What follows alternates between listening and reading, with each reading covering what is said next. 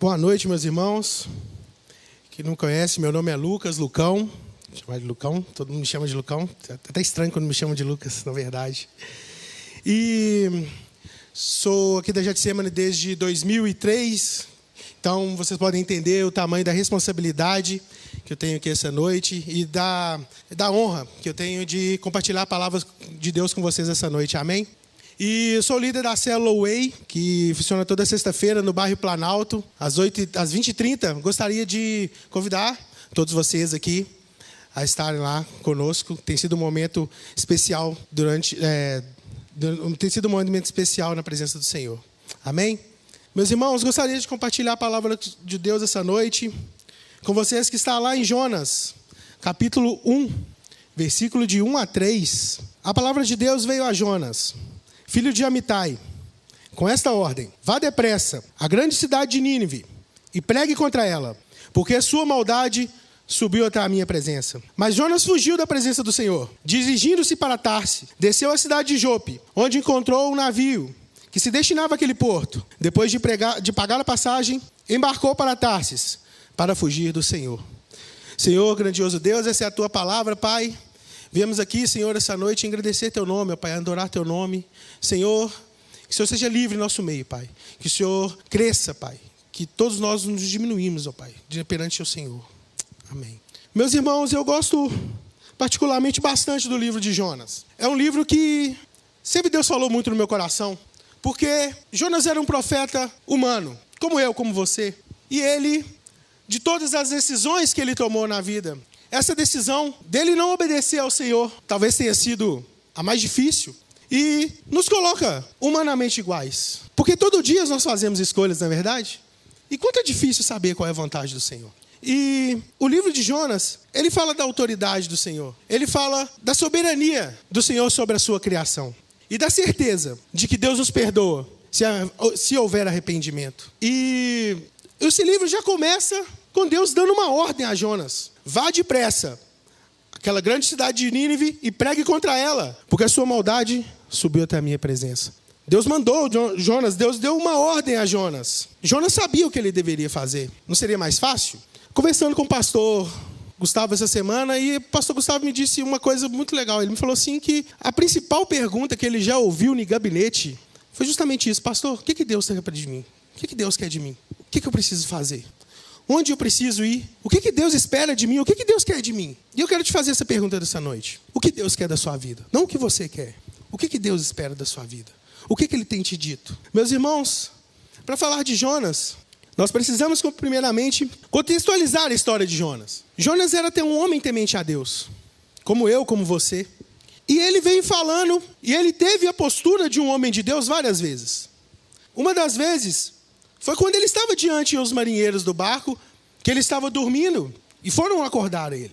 E no capítulo 1, versículo 8, diz o seguinte: Por isso eles perguntaram: Diga-nos, quem é responsável por essa calamidade? Qual a sua profissão? De onde vem? Qual a sua terra?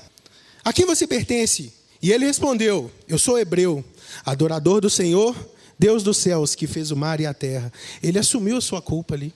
E no mesmo momento, ele declarou a sua fé em Deus. Ele era um homem temente a Deus. Ele estava dormindo naquele momento da tempestade. E ele sabia que o único Deus que poderia reverter aquela situação era o Deus dele, era o Deus de Israel. Ele sabia que os outros marinheiros estavam clamando, cada um pelo seu Deus, mas ele sabia que era apenas invenção humana. Ele já sabia que o Deus dele poderia parar aquilo.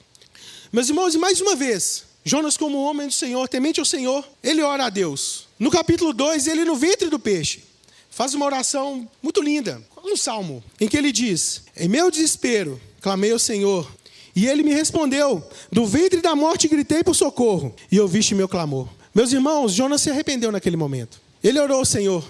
Ele expôs ao Senhor que ele preferiu ouvir a voz do seu coração a ouvir a voz do Senhor. E, finalmente, no capítulo 3, Jonas obedeceu a palavra de Deus. E diz assim o texto: E Jonas obedeceu a palavra do Senhor e foi para Nínive. Era uma cidade muito grande e demorava três dias para percorrê-la. Enfim, Jonas resolveu, resolveu obedecer ao Senhor. Como nós, mais uma vez. Quantas vezes nós precisamos pensar, quantas vezes nós olhamos, falamos assim: ah, será que Deus quer isso aqui para mim? Acho que eu vou fazer por aqui, vou por aqui. E eu queria perguntar para vocês essa noite, fazer uma pergunta. Quem aqui já teve motivos para desobedecer a Deus? Uma pergunta difícil. E eu te falo essa noite, meus irmãos. Jonas tinha motivo para desobedecer a Deus. Provavelmente, meus irmãos, Jonas tinha ódio daquele povo, daquele povo de Nínive, os assírios. Eles estão localizados no norte de Israel. Hoje é a Síria, região da Síria. E na época a Síria tinha um exército muito forte, maldoso, que sempre faziam. Jonas era do norte de Israel e eles sempre faziam incursões às aldeias do norte de Israel e devastavam as aldeias. Provavelmente Jonas era de uma aldeia que foi devastada, teve sua família açoitada por eles. Eles invadiam as, as aldeias, roubavam, saqueavam, colocavam fogo, abusavam de mulheres, matavam crianças. Eram povos bárbaros. Adoravam a deuses pagãos, faziam sacrifícios a deuses pagãos. Jonas tinha motivo para não ir. E sabendo disso tudo, Deus manda Jonas ir para lá. Te faço outra pergunta, você iria? Fico imaginando, hoje em dia, né? Galocura e máfia azul. Deus manda pro irmãozinho da galocura e fala, vai lá na máfia azul, você iria fregar? Aí você fala para mim, Lucão, eu iria. Deus não está mandando? Sim. Deus mandou Jonas também. E por que ele não foi? Jonas não foi por um simples motivo, pelo medo. Medo todos nós sentimos, nós somos humanos. Ele não foi porque ele pensava que aquele povo não era merecedor da misericórdia de Deus. Ele sabia que se ele fosse e levasse a palavra do Senhor, aquele povo se arrependeria e aquele povo seria salvo. Nós, na nossa mente humana, somos iguais a Jonas mais uma vez, meus irmãos.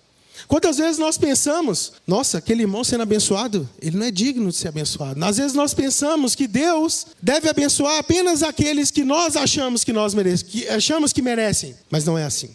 Deus, através da sua justiça, mandou Jonas ir lá e falar do amor dele para aquele povo. Jonas, meus irmãos, eu penso que ele estava no muro.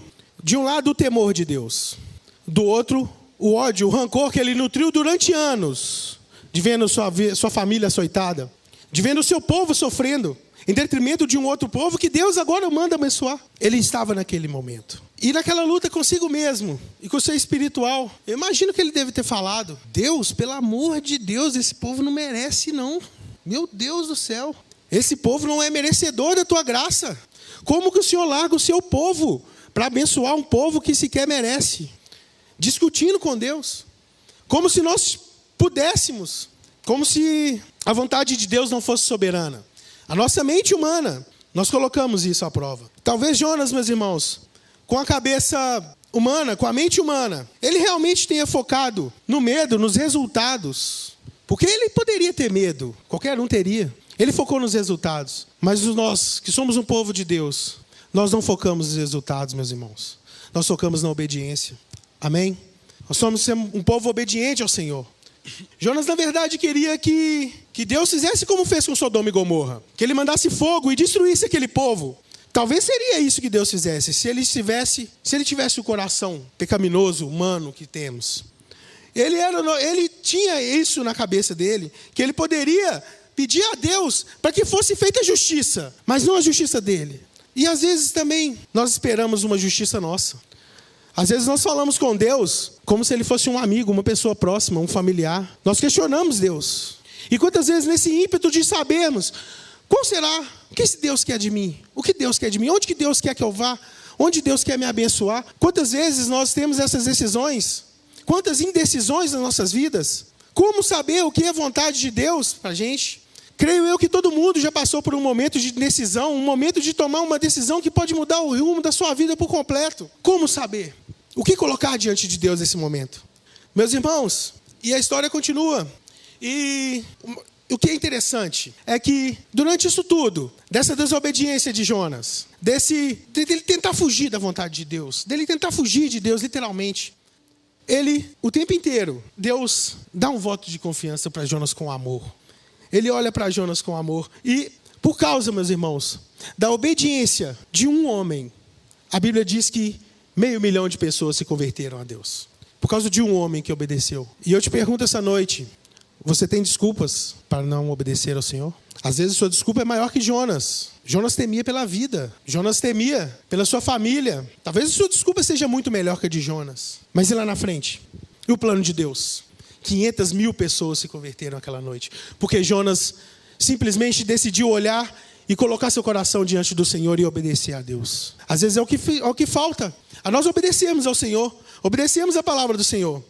E a partir daquilo, meus irmãos, é, Jonas, a partir daquele momento, dele ter pregado para aquele povo, aquele povo ter, ter sentido do poder do Senhor, ter mudado de vida. Ele saiu dali, voltou para o deserto, ele ficou pregando para aquele povo durante um tempo. E Jonas se ira com o Senhor. Mimadinho ele. Jonas se irou com o Senhor, meus irmãos. Em vez de ele ficar maravilhado pelo que Deus tinha usado ele naquele dia, não, ele se irou contra Deus. Porque Deus perdoou os ninivitas. Ele ainda tinha aquele senso no coração dele que aquele povo não merecia. Mas como, Senhor? Nós não somos seu povo? Por que o Senhor vai dar perdão a quem nos açoita? Isso passava na cabeça de Jonas e é muito compreensível. As desculpas de Jonas eram boas. Meus irmãos, ele no deserto, Deus cuidando dele. E ele, Deus fez crescer uma planta para que ele não sofresse com o sol, fizesse sombra para ele. E no outro dia, Deus fez com que a planta crescesse, no outro dia fez com que ela secasse. E Jonas mais uma vez reclamou. O que é interessante, meus irmãos, é que a palavra do Senhor diz que mesmo no deserto, Ele está contigo, amém? Ele estava com Jonas, ele cuidou de Jonas, mesmo Jonas murmurando, mesmo Jonas entendendo a palavra do Senhor, desobedecendo, voltando atrás, obedecendo, ele estava com Jonas, ele cuidou do Jonas em todo momento, até no momento do deserto. Então, meus irmãos, quando nós fazemos a vontade de Deus, Deus coopera, ele faz uma planta crescer no deserto para te dar sombra. Ele faz coisas impossíveis acontecer.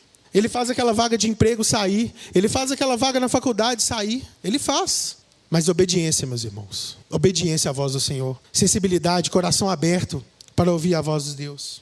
Meus irmãos, Jonas, ao passar por aquilo, todo aquele desobediência de ter ido parar no, no, no ventre de um peixe, ter saído, ter sido vomitado, está ali ter pregado, meio milhão de pessoas se converteram.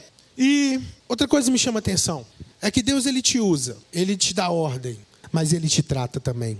A grande questão do livro de Jonas é a obediência, mas também fala da soberania do Senhor. E diz muito além da obediência.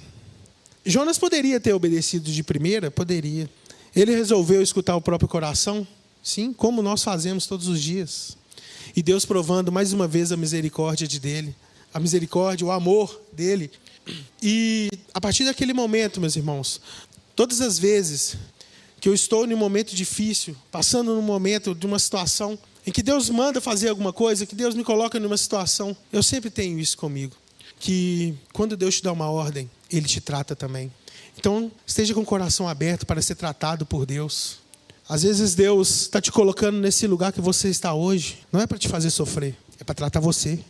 Às vezes Deus te permite passar por certas coisas, irmãos, para te provar a magnitude dele, para te provar a soberania dele e para te provar que ele é pai.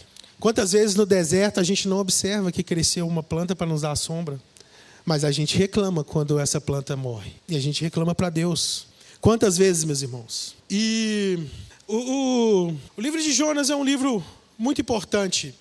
Ele, durante algum tempo, foi tratado com uma certa zombaria até por alguns teólogos que diziam que ele era apenas uma parábola, mas Jesus confirmou duas vezes. Mateus 12, confirma esse livro. Ele diz que, assim como o homem esteve três dias no ventre do peixe, assim o filho do homem também estaria.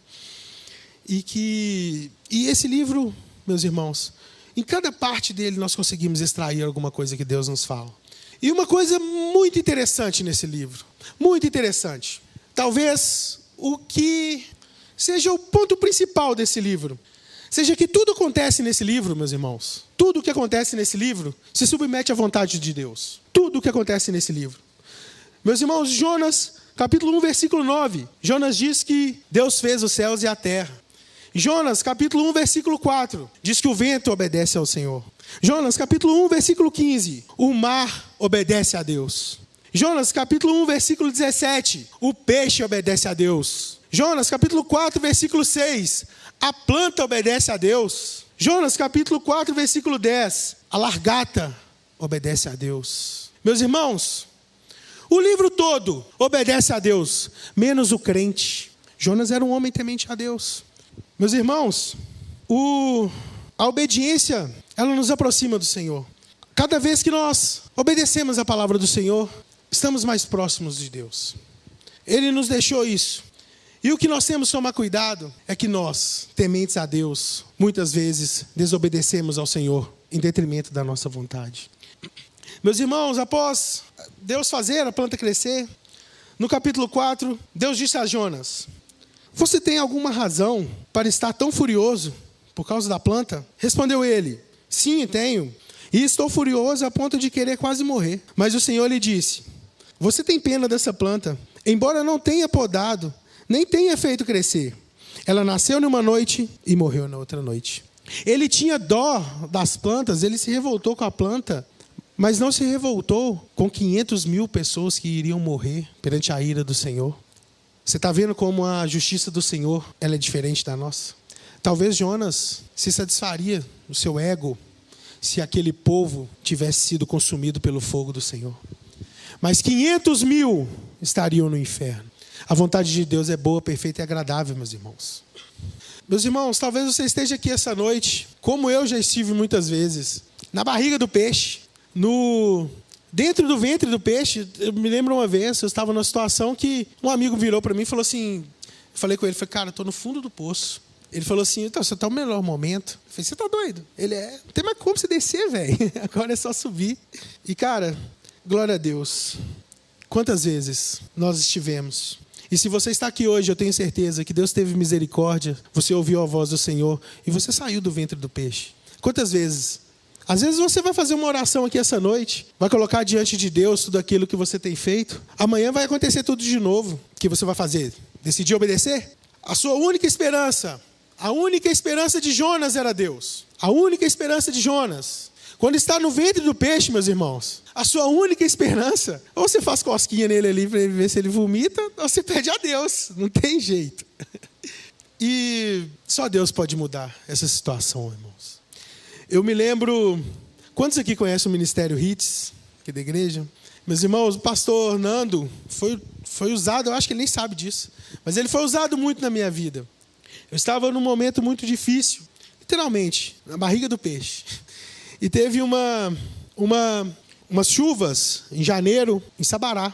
E eu vendo aquilo pela TV, uma amiga que mora lá próximo me disse que estava tendo alguma coisa lá e me falou assim: olha, tem um pessoal da Getsemane aqui, um pessoal de coletinho do Hits, e talvez você conheça o pessoal. Aí, se quiser vir para cá para ajudar, que a gente precisa muito de ajuda. E o rio transbordou e acabou com todas as casas que tinham próximos. E eu fui atrás, procurei, e era o Nando. Falei, Nando, tal, tô lá, tô indo. Ele falou, não, beleza, vai lá.